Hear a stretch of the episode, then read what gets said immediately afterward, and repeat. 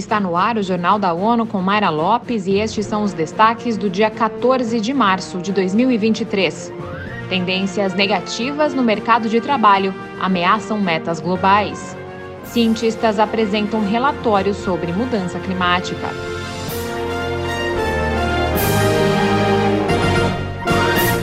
Especialistas internacionais se reúnem nesta semana para aprovar o relatório síntese do painel intergovernamental sobre mudanças climáticas. Ana Paula Loureiro tem os detalhes. Em sessões que acontecem em Genebra, na Suíça, os cientistas de várias áreas vão adotar a primeira publicação abrangente em nove anos e a primeira após o Acordo de Paris sobre a mudança climática. O secretário-geral da ONU disse que o lançamento acontecerá em um momento crucial Our world is at a crossroads and our planet is in the crosshairs. Em vídeo apresentado na abertura, Antônio Guterres alertou que o mundo está em uma encruzilhada e o planeta na mira.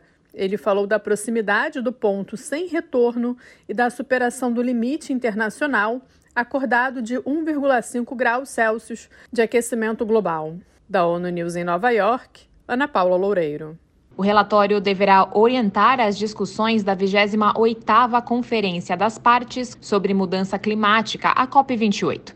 Este ano, o evento acontece em novembro, nos Emirados Árabes Unidos.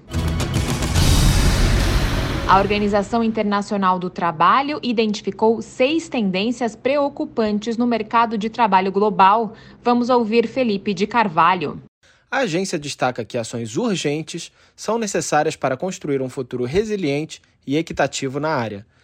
A taxa global de desemprego está em 5,8%, valor mais alto do que antes da pandemia, quando estava em 5,5%.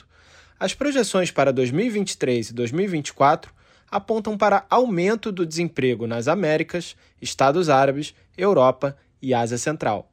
Além disso, cerca de 2 bilhões de trabalhadores estão no mercado informal, atuando em condições precárias e sem proteção social. Da ONU News em Nova York, Felipe de Carvalho. A OIT pede medidas focadas em justiça social, criação de empregos e paridade entre os sexos. A agência sugere ainda parcerias entre governos, trabalhadores e sociedade civil para avançar nessas áreas.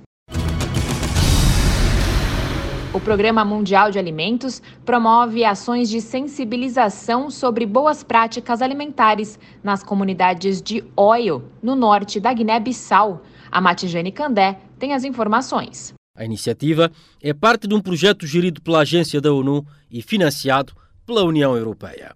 As sessões de sensibilização abriram um espaço de debate onde os promotores e as comunidades discutiram as causas da insegurança alimentar, soluções para mitigar o seu impacto e permitiu apresentar os dados sobre a situação na região.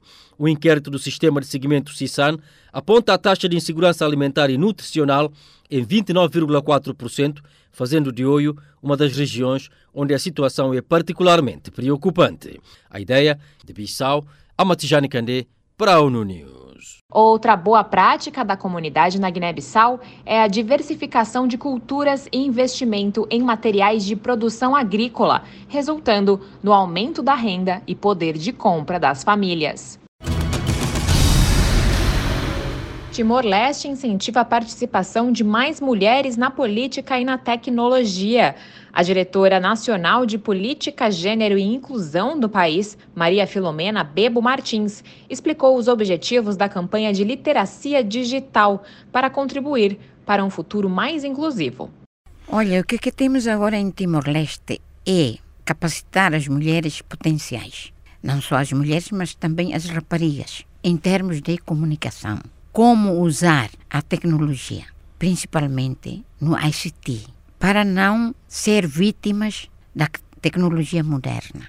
Por exemplo, em uso de Android, em uso da internet, para não haver violências sexuais nas mídias sociais, para ter uma legislatura, para não ter o cyberbullying. E isso tudo tem de saber usar a tecnologia moderna. Capacitar os timorenses em vários setores para o uso de tecnologia é uma das áreas de apoio da ONU a Timor-Leste.